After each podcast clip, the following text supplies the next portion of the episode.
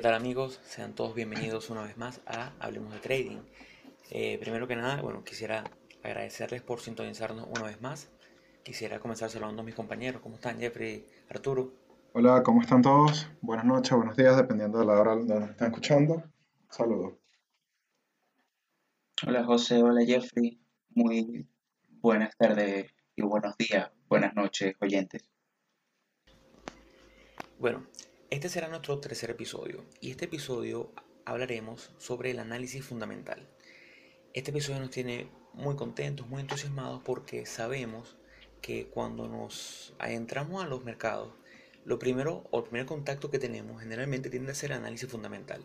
Porque bueno, la noción básica que tenemos es que necesitamos más o menos saber las nociones eh, básicas de una compañía, cómo está su flujo de caja, cómo están sus números, para tomar una buena decisión sobre cómo invertir. Ya eventualmente tendremos un episodio sobre el análisis técnico, que es como que la otra cara. Pero entonces, bueno, partiendo de esto, trataremos de nombrar o de abarcar en este episodio las principales, los principales topics que se necesita conocer si queremos ser analistas fundamentales o si somos analistas técnicos, pero queremos usar un poquito del fundamental para, para estudiar los movimientos del mercado. Por eso en el día de hoy estaremos hablando un poquito sobre qué es el análisis fundamental, la predicción de rendimientos futuros como tal, el estado financiero de las compañías, los comunicados institucionales, políticas gubernamentales, condiciones generales de mercado, ratios y métricas fundamentales tales como EPS, eh, Price to Earnings, eh, Beta, entre otros. Y al final tendremos un debate bastante eh, chévere sobre lo que es la eficiencia o ineficiencia de los mercados. Bueno, el, aquí cuando vamos precisamente a hacer una proyección o hacer un análisis de lo que, de lo que estamos buscando o esperando una acción, esperando mejor dicho, eh, van a entrar, eh, se va a dividir, digamos que en dos categorías, donde vamos a tener factores lo que, que son cuantitativos y factores cualitativos. Pero los factores eh, cuantitativos están los que, y cualitativos están varios los que me comentó José Ramón. Por lo menos entre los cuantitativos vamos a tener los earning per share, los price to earning, los price to books, el, el beta del mercado. Por el otro lado, entre los cualitativos, Vamos a tener el modelo de negocio de la empresa, las ventajas competitivas que pueda tener la empresa que estamos analizando frente a sus competidores del mercado, eh, a la gerencia la que esté teniendo, eh, a la gobernanza de la misma corporación y de la, del gobierno o del, sí, del país o de las regulaciones frente a las cuales se esté desenvolviendo esta compañía. Entonces, dependiendo de la empresa que uno vaya a estar eh, analizando, obviamente uno va a ir adaptando y haciendo un análisis eh, en donde unos factores van a tender a ser más relevantes que otros eh, o más predominantes, dependiendo de la, de, la, de la, empresa, del mercado donde se, donde se esté, digamos, a ver, por lo menos el caso de Amazon. Que es una empresa donde la parte de la distribución es, es vital. Eso es algo donde va a pesar mucho eh, a la hora de evaluarla, las regulaciones que van a tener en ese, en ese aspecto. Totalmente. Eh, por ejemplo, en el caso de los estados financieros, hay que recordar que estas compañías americanas, como son compañías públicas, ellas están obligadas por la SEC, que es el ente que regula la bolsa americana, a divulgar trimestralmente sus reportes de ganancias y así su, su, estado financiero. Entonces, en este tipo de páginas, nosotros, como páginas como Finbis y otras que estaremos nombrando, nosotros podemos ingresar y podemos descargar toda la data de lo que fueron las ventas, las ganancias netas, la pérdida neta y eh, las métricas que estamos buscando para identificar lo que sería la, la, de la compañía, ¿no? Y así saber si es una compañía que está solvente, si es una compañía que tiene un retorno neto de ganancias, o si es una compañía como muchos líderes hoy de mercado, como Spotify o Uber, que desde que comenzaron sus operaciones no han tenido todavía un mes ganador. Esto suena increíble, pero es así. Estas son compañías que eh, comienzan con grandes montos de pérdidas trimestrales, pero que poco a poco van reduciendo y que se, se avisora que en un futuro cercano empezarán a, ganar, a, tener ganancias sólidas. ¿no? Eh, al mismo tiempo, podemos en estas páginas encontrar comunicados institucionales de la compañía que nos permitan a nosotros identificar momentos o puntos en los cuales eh, vengan movimientos fuertes. Por ejemplo, si bien daba el caso Jeffrey de Amazon, si Amazon mañana publica un comunicado institucional en el cual eh, dicen que ya Jeff Bezos no será el CEO, esto inmediatamente el mercado seguramente lo tomará como una noticia bajista, entonces posiblemente tendrá una repercusión negativa en el precio. Si tú tienes una operación abierta en Amazon y sale un comunicado de este tipo, tienes que tener precaución. Las políticas gubernamentales también son importantes. Estamos en una época de pandemia donde eh, la Reserva Federal y el gobierno de Estados Unidos han emitido una gran deuda pública y han ayudado, respaldado de cierta forma a muchos empresarios de grandes corporaciones y de corporaciones medianas y en un menor grado de pequeñas empresas donde les han financiado y le han depositado dinero para ayudarlos con sus nóminas. Entonces, este tipo de cosas, este tipo de políticas han ayudado a la salud económica de cada compañía, ya que, bueno, si tu compañía, la compañía donde tú piensas invertir, eh, recibió un cheque de 50 mil millones, de 50 millones de dólares de parte de la Reserva Federal para ayudarlo a aguantar todo lo que será la pandemia, entonces, bueno, te sientes un poquito más tranquilo porque sabes que la compañía no va a quiebra, ¿no? Acá va a pasar algo más o menos parecido con, con las aerolíneas, donde la Reserva Federal les está dando 55 mil millones de dólares, si no me equivoco, para que estas sorteen y surfeen un poquito la crisis durante este tiempo tan complicado. Y en la parte de condiciones generales de mercado, bueno, hay que tener muy en cuenta esto que estamos viviendo de la pandemia y cómo, cómo analizarlo, ¿no? Yo creo que particularmente, y bueno, creo que mis compañeros también, nosotros en base a la condición del mercado, lo que buscamos un poco es eh, estas compañías que mueven, por ejemplo, en la actualidad, con el tema de la pandemia, un momento súper delicado y las compañías que más se han movido en los últimos meses han sido, aparte de tecnología, los laboratorios farmacéuticos como Moderna, que están buscando una vacuna. Entonces, todas las semanas vemos como en nuestro scan las principales compañías son estas compañías de, de biotecnología, laboratorios médicos que buscan esta vacuna. Entonces, ¿dónde quiero estar yo? ¿Dónde quiero que mi dinero esté? Bueno, quiero que esté ubicado en, esas, en ese sector, quiero que esté ubicado en las compañías que hacen los mejores movimientos. Entonces, ahí hay que tener buen cuidado y análisis de la condición general del mercado. No quiero estar hoy yo en las aerolíneas, por ejemplo, que ha sido el sector más golpeado. Quiero estar en el sector que esté liderando el alza del mercado. Pero, y a esto, o sea, a estas políticas gubernamentales, se le suma también los esfuerzos que está haciendo tanto el gobierno como la Reserva Federal de, eh, de apoyar la economía y de poder ir recobrando los niveles o el, o el nivel de economía que se tenía antes de todo esto que, que ocurrió en la pandemia. Entonces, claro, ahí estamos hablando de estímulos, de paquetes económicos, eh, hablando eh, justamente de la, de la pandemia, eh, todas las medidas de apoyo a las empresas, de apoyo a, a, las medianas, pequeñas, grandes empresas, que han, de una u otra forma se han venido afectadas y también para la misma gente que, vive en Estados Unidos, que se han visto afectados por todo este cierre de la economía. Entonces, claro, de, de, cierta, de cierta manera, las noticias que van afectando el mercado, y que van afectando a cierto sector o cierta industria se ven reflejados dentro del, del precio de la acción.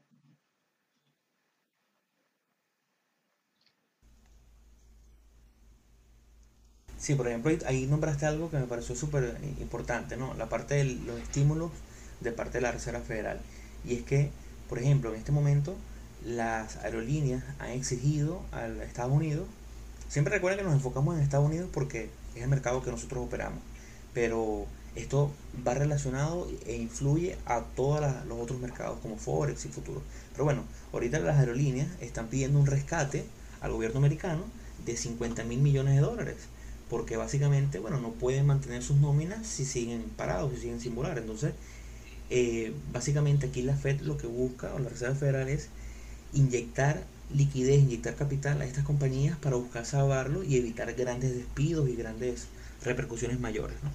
Pero bueno, dentro de estos puntos que venimos nombrando, ya nombramos los reportes financieros, los comunicados institucionales, las políticas gubernamentales, noticias, entre otros, es importante que ustedes se preguntarán, ¿no? Bueno, pero ¿cómo tengo acceso a todo esto que ustedes que están hablando los muchachos? Y bueno, básicamente hay que recordar que estas compañías, por ser públicas, como bien lo hablamos en el episodio anterior, como son públicas, ellas se ven en, eh, obligadas por la SS, que es el ente que los regula, a publicar todos sus reportes financieros, su flujo de caja, sus activos, su retorno de inversión, muchas métricas que son súper importantes. Entonces, hay páginas como por ejemplo Finbis, que es la página que, usamos nosotros todas las semanas, donde uno puede conseguir esta información.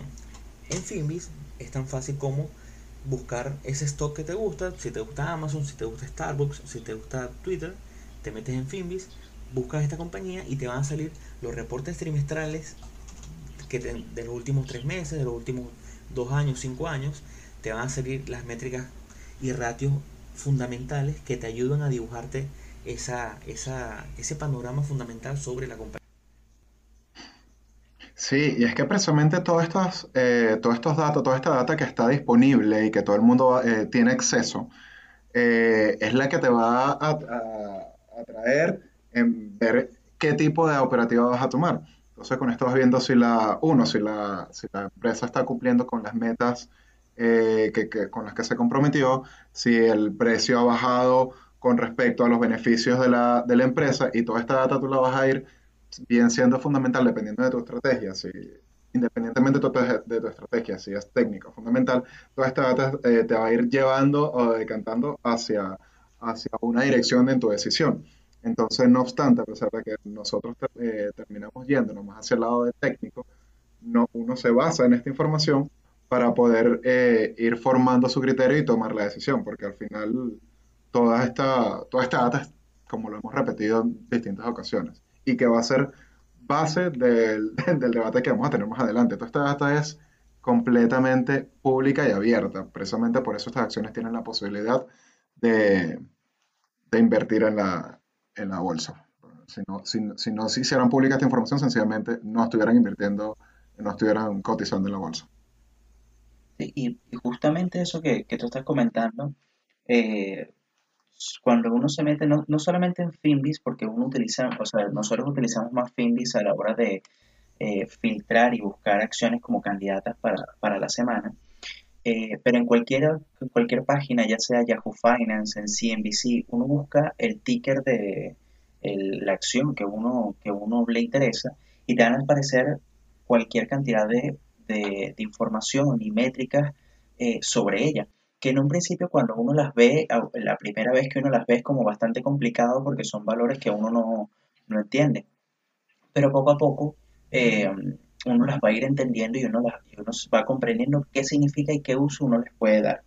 Entonces, claro, dentro, dentro de los reportes financieros hay como dos variables eh, que son muy fundamentales o que son las que, las que más... Eh, las que reportan, las que más se ven al momento del reporte financiero, que son los earnings per share y el revenue. Entonces, eh, los earnings per share son básicamente es como el nombre, o sea, traduciéndolo literalmente al español, son simplemente las ganancias por acción. Eso sería el, total de las ganancias entre el número de acciones disponibles que tiene la empresa en ese momento. Entonces, claro, esto es sumamente importante, es un valor sumamente importante que los inversionistas, los inversionistas fundamentales sobre todo, se, eh, eh, toman en cuenta a la hora de proyectar a futuro, hacer una proyección sobre la empresa y hacer una evaluación sobre ella. Entonces, eh, y también el, revenue, que son los ingresos, son justamente, eh, el, justamente los ingresos totales de la empresa en ese cuarto. Estos reportes financieros ocurren cuatro veces al año. Lo, justamente las empresas las separan por quarters y son cada cuarto hacen un reporte financiero donde entregan estos, estos resultados. Claro, hay que ver que aquí todo esto que es público, como bien dice Jeffrey, si nosotros quisiéramos, digamos, todos tenemos un amigo que tiene un negocio, eh, yo particularmente tengo, tengo un bar-restaurante y la información sobre mi negocio es totalmente privada. Yo no tengo, no me veo en la necesidad ni me veo obligado a publicarla. Es por eso que si yo le digo mañana a un inversionista, mira, ¿quieres invertir en mi negocio? Eh, básicamente él tendría que pedirme todo para ayudarse, mientras que en la bolsa no. En la bolsa es mucho más fácil y es mucho más abierto la información. Una de las cosas que yo siempre le recomiendo a la gente, y es como que lo principal que, que se ve, es eso que hablaba Arturo, el revenue. Porque tú, una compañía puede tener, por ejemplo, muchas ventas. Entonces tú ves el, esas ventas enormes, vendieron 3 billones de dólares en el último trimestre, pero hay que relacionarlo directamente con la ganancia neta y con las pérdidas. Porque un, las ventas sin ganancia no significan mucho, ¿no? Podemos tener una compañía, como bien hablamos en, el episodio anterior. En el episodio anterior damos el ejemplo de, de, Uber, si no me equivoco, y de Spotify, compañías que son líderes fundamentales y, líderes indiscutibles en su mercado, porque nadie compite con, con Spotify y Uber tiene atrás al Lyft, pero Uber es, el principal. Pero estas son compañías que desde su nacimiento no han visto un solo dólar como retorno positivo, ¿no? Cada vez tienen más ventas, pero siguen por detrás, siguen, tienen ventas de 10 billones de dólares, pero pierden 9 billones. Entonces, lo que, está, lo que veo aquí en una lista fundamental es cómo van creciendo esas ventas y cómo va reduciéndose poco a poco las, eh, las pérdidas. Eso es lo que pasó con Spotify. Spotify desde el IPO del año pasado comenzó con unas ventas trimestrales y unas pérdidas. Pero a medida que pasa el tiempo, cada reporte trimestral, ellos reportan más ventas y menos pérdidas. Lo que eventualmente se traduce en que posiblemente, por eso es donde vamos a la parte de predicción, eh, predicción de rendimientos futuros, básicamente lo que están esperando todas las personas que invierten hoy en Spotify es que eventualmente esas ventas cubran esas pérdidas y se logre un retorno positivo de eh, la compañía como tal, ¿no? Y que la compañía empiece a, ganar dinero, básicamente. Sabes que eh, agarrando el punto que tú estás comentando sobre, lo, sobre los ingresos y, lo, y los earnings per share, o sea, de, las ganancias por acción, eh, cualquier persona podría tener como la pregunta de, de, decir, bueno, pero sería tan fácil como esperar a que una empresa entregue un reporte financiero y si el reporte financiero cumple con las expectativas o sobrepasa las expectativas, simplemente el precio de la acción va a subir. Y no necesariamente es así por todo este mismo tema de lo que abarca el análisis fundamental. Inclusive, eh, muchas veces las empresas lo que se enfocan más que todo puede tener unos, unos resultados financieros malos, pero quizás la proyección a futuro es muy buena. Entonces el precio de la acción impacta de una manera diferente a como como lógicamente uno pensaría que, podría afectar. muchas veces los inversores, más que todo, se, enfocan en, el, en la proyección de la empresa al, próximo cuarto, al próximo año, a los próximos cinco años, de forma tal de poder tomar una decisión de inversión en, determinada acción. Bueno, eso me recordó, ese comentario que tú haces, me recordó a Jeff Bezos, el, el CEO de Amazon, porque él dice que él le dice a sus directivos que, o, o toda lo que sería la metodología de trabajo en Amazon, se da basado en tres o cuatro trimestres por adelantado. O sea, el reporte financiero que dieron hace tres semanas, a él no le importaba ya porque él está trabajando en el reporte financiero de mayo de 2021. Así es como ellos enfocan porque ya están enfocándose en nuevos productos, en nuevas eh, digamos, estrategias de, de, marketing, de comercio. O sea, los tipos están un paso por delante. Y bueno, uno de los puntos que es importante tratar aquí en, la parte de los ratios y las métricas fundamentales, ya hablamos de la EPS, que ustedes van a ver que es súper importante, es de las más seguidas. Eh, hemos tocado puntos como la, la, relación entre las ganancias y el precio, las ganancias y el, los precios en los libros. Pero uno de los puntos súper importantes, o esos ratios, es el beta. El beta básicamente es un componente fundamental de cualquier portafolio o es una de las métricas que una persona, un analista fundamental o un inversionista como tal debe tomar en cuenta cuando crea su portafolio. Eh, generalmente por temas de tiempo la gente cuando decide invertir dice bueno que tengo aquí 5 mil, 10 mil dólares y quiero crearme un portafolio diversificado y que siga todas estas reglas que, siempre escuchamos por todas partes de, bueno, vamos a diversificar el dinero, vamos a meter, vamos a dividir esos 5 mil, esos 10 mil en, en 4 o 5 acciones que, que de cierta forma se equilibren. Entonces el beta es una parte fundamental por lo siguiente, el beta no es más que la relación de esa acción con el mercado. Si tenemos una acción como digamos Amazon, que el beta sea de 1, este quiere decir que se mueve al mismo eh, rango o al mismo movimiento que el mercado. El mercado en este caso vamos a suponer puede ser el SPY, puede ser el Dow Jones. Entonces, ¿qué ocurre? Es importantísimo que el inversionista que decida hacer un portafolio diversificado de 5, 6, 10 nombres se enfoque mucho en el beta porque no queremos un portafolio con 10 compañías y que las 10 compañías tengan un beta igual a 1. Porque entonces lo que estaría haciendo el inversionista es su riesgo multiplicarlo por 10.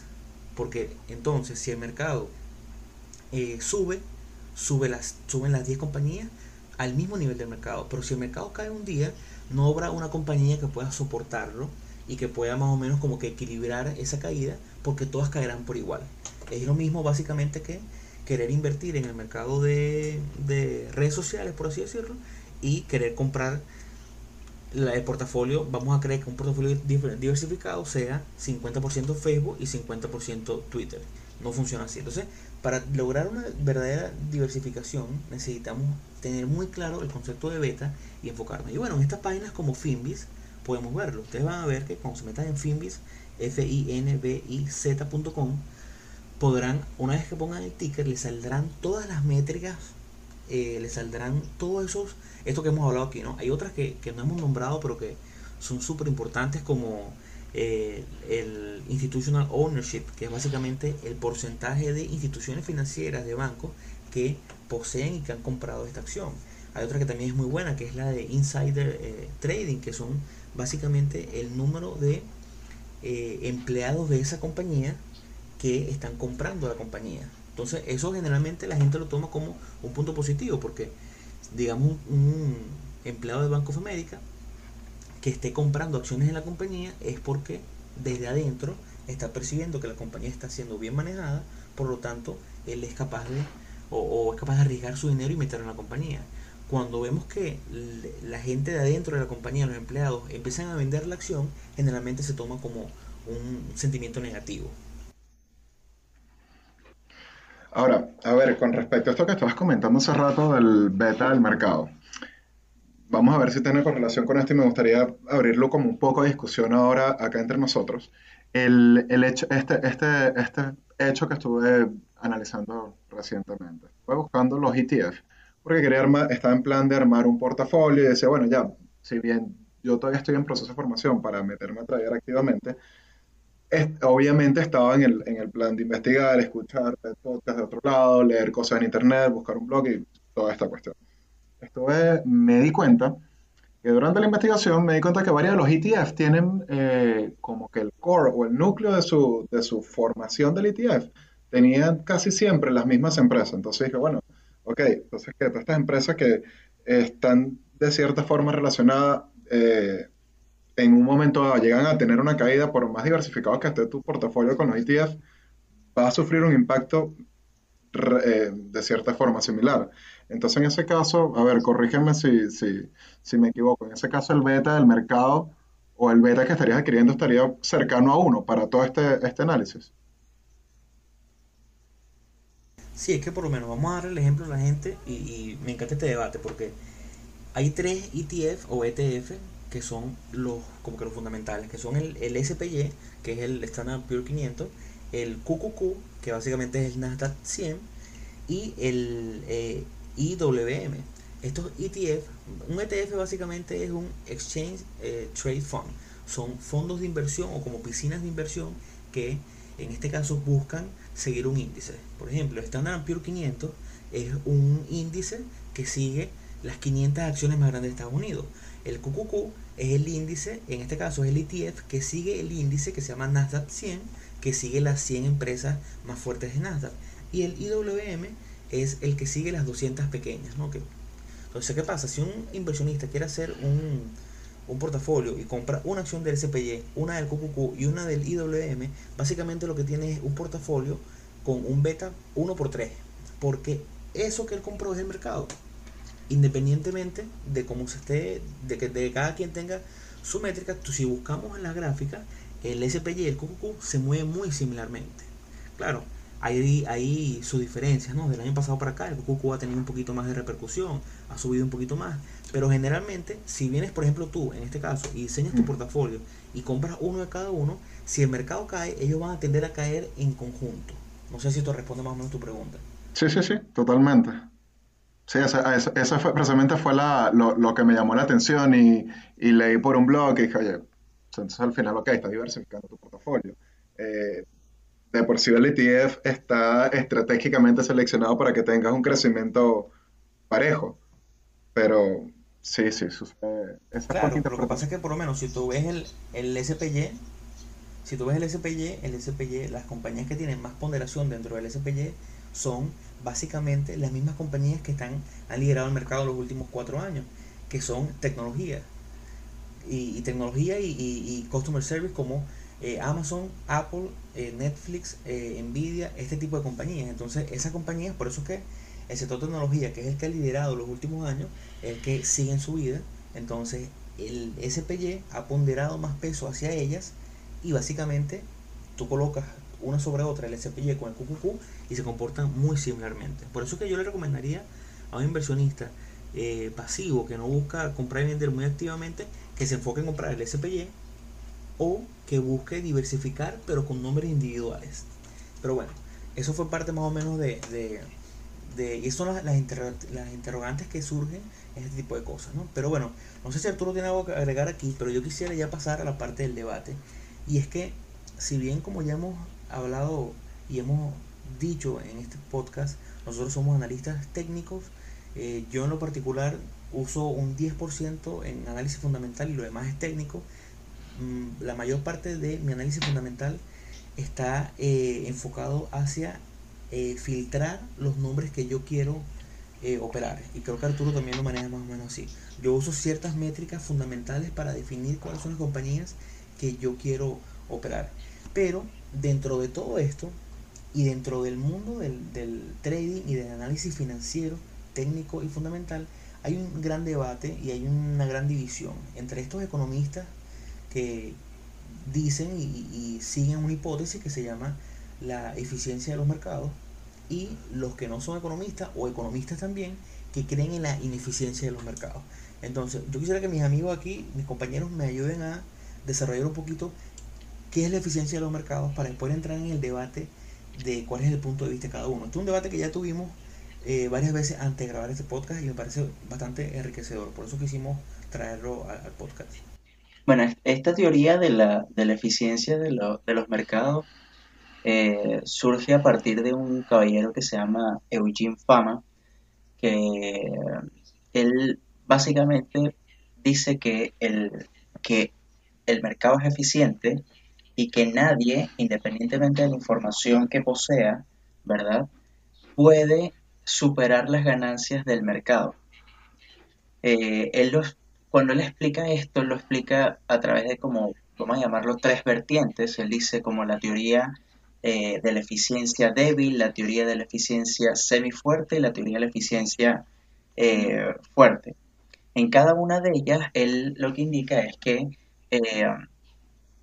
independientemente de, eh, por ejemplo, en la débil, él habla sobre que, eh, que aunque el, inversionista utilice el análisis técnico, él no puede superar el, um, las ganancias o los retornos del mercado porque ya el precio, ¿verdad? Tiene, tiene adquirido todo el, todo el contenido de la, del, o sea, tiene todas estas noticias, todas estas cosas que, que, um, que abarcan al precio, que mueven el precio de la acción, ya, el, precio las asumió, entonces el precio es eh, justamente el precio que debería tener en ese momento la acción. Yo sé que es un poquito complicado.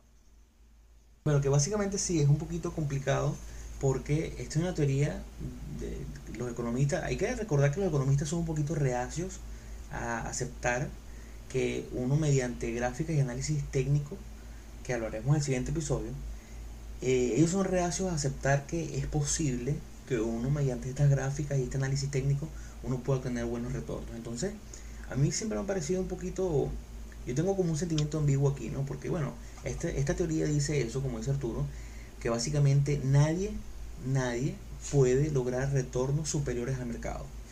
Y eso me parece que es, eh, en ese aspecto yo estoy en total desacuerdo, porque vemos todos los días como si hay personas, si hay traders que lo logran y que lo logran consistentemente, pero al mismo tiempo hay una parte de esta, de esta teoría que a mí me llama la atención y que yo ciertamente apoyo, que es la de que en un determinado momento el precio de la acción sugiere que toda la información está disponible.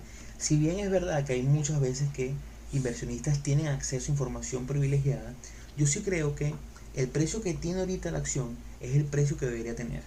No sé si aquí Jeffrey quiere eh, argumentar algo.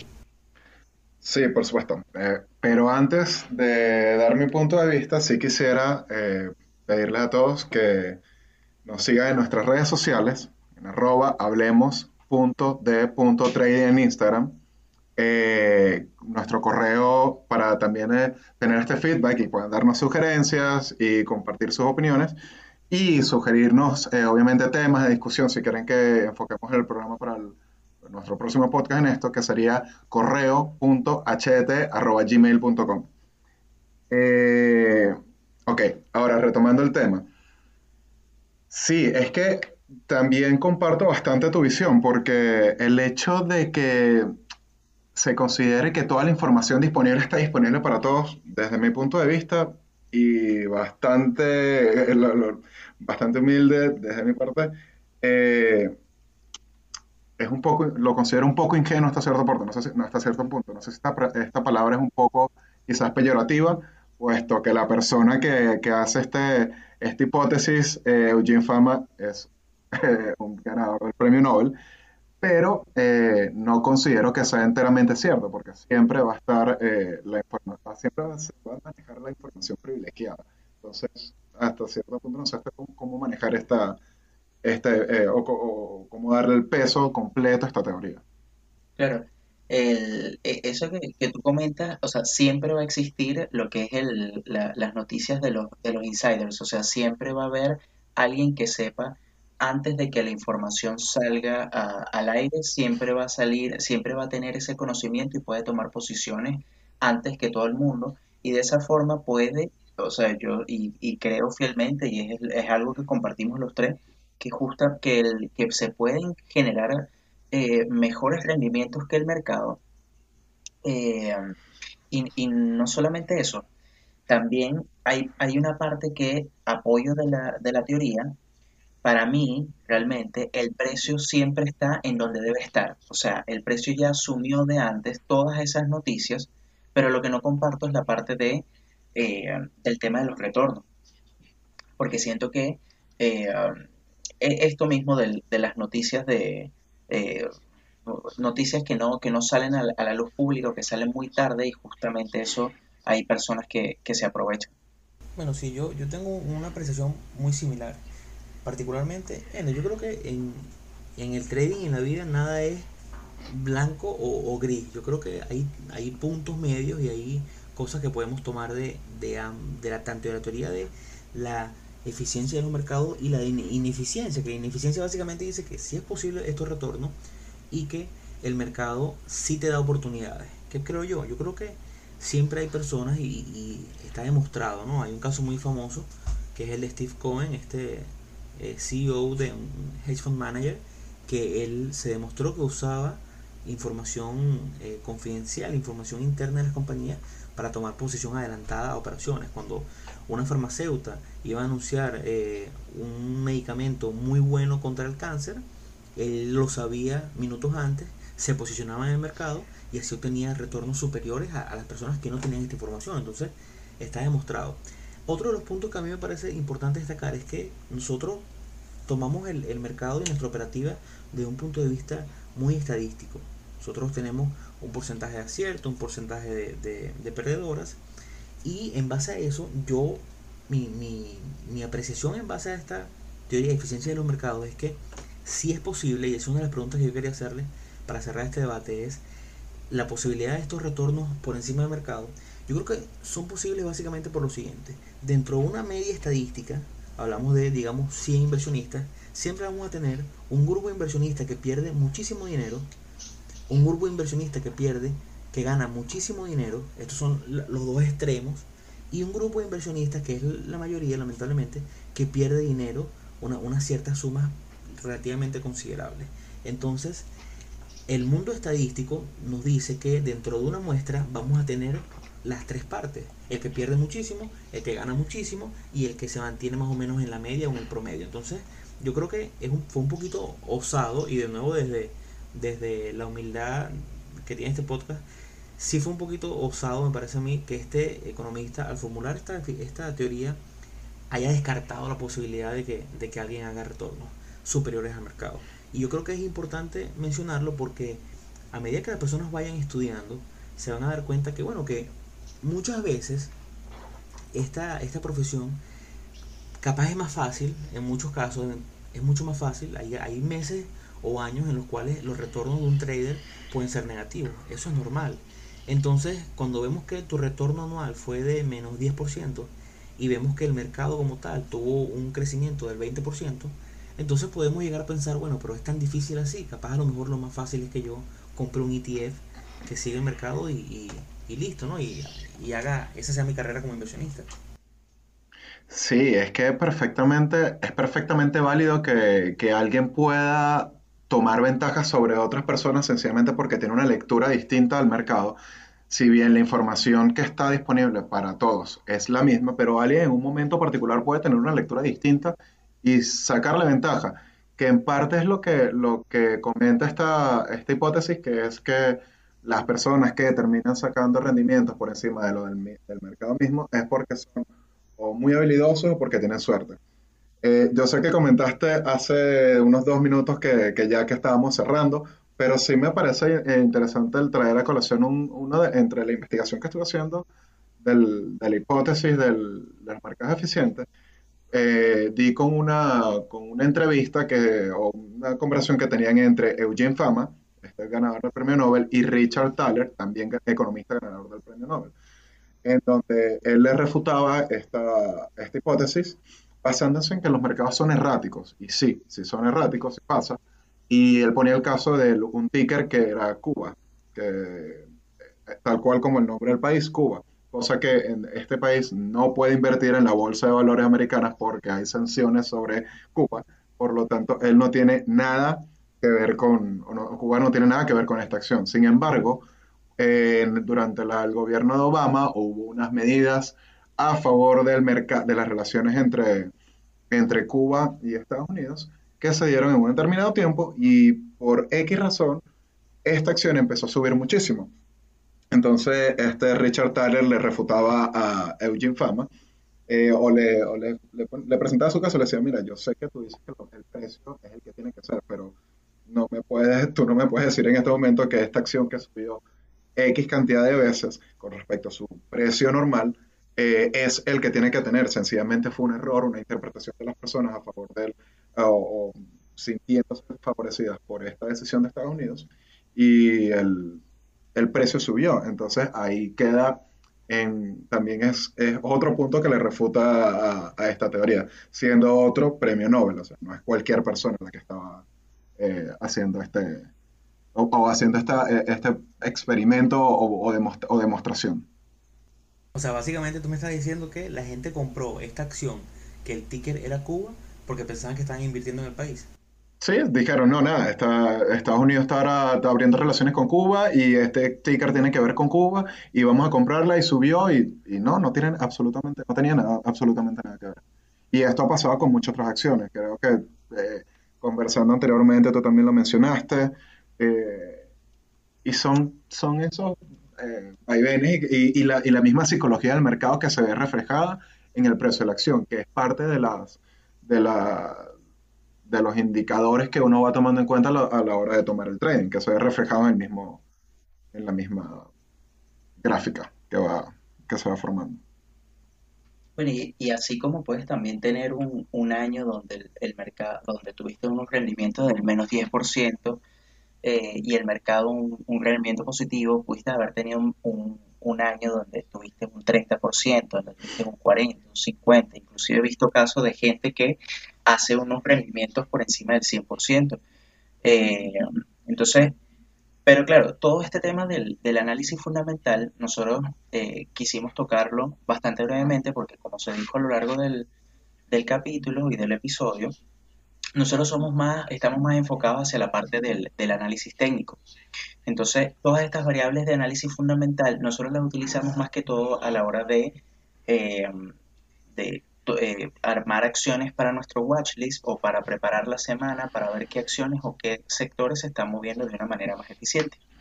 Y justamente nosotros nos enfocamos más al análisis de las gráficas y, del, y de cómo es el movimiento del precio en, función del volumen, que es todo lo que tiene, que todo lo que ve el análisis técnico. Y justamente eso es lo que vamos a hablar en el próximo episodio. Eh, y, y, justamente por eso los invitamos a que nos escuchen en nuestro próximo episodio donde eh, indagaremos más profundamente sobre todo el tema del análisis técnico.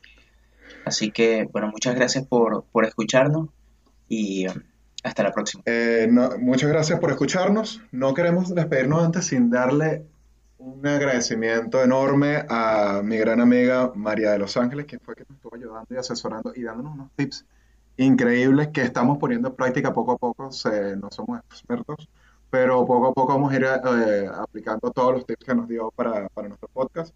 Así que si alguien está pensando en un proyecto de, eh, que tenga que ver con redes sociales, siéntase en la entera confianza y con seguridad de, contactarla. Eh, su Instagram es arroba maridelo.crea. Maridelo como María, Delo de Los Ángeles, maridelo.crea. Eh, muchas gracias María y bueno, José Ramón, te toca el cierre. Saludos a todos. Bueno, bueno amigos, muchísimas gracias. Gracias María de Los Ángeles, gracias Jeffrey, gracias Arturo y gracias a todos que nos escuchan, que se toman este tiempo. Este episodio nosotros pensamos que iba a ser un episodio de, de 20 minutos y bueno, termina siendo un episodio un poquito más largo, pero es que hay mucho conocimiento y hay mucho que, que, que transmitir. ¿no? Nosotros, para nosotros es un placer y un honor que ustedes se tomen el tiempo para escucharnos. Realmente a través de muchísimos años de estudio y, y, de golpes en los mercados hemos aprendido cosas que para nosotros son súper valiosos y sabremos que, sabemos que para ustedes también lo será. Entonces, bueno, muchísimas gracias y nos vemos en el siguiente Hablemos de Trading.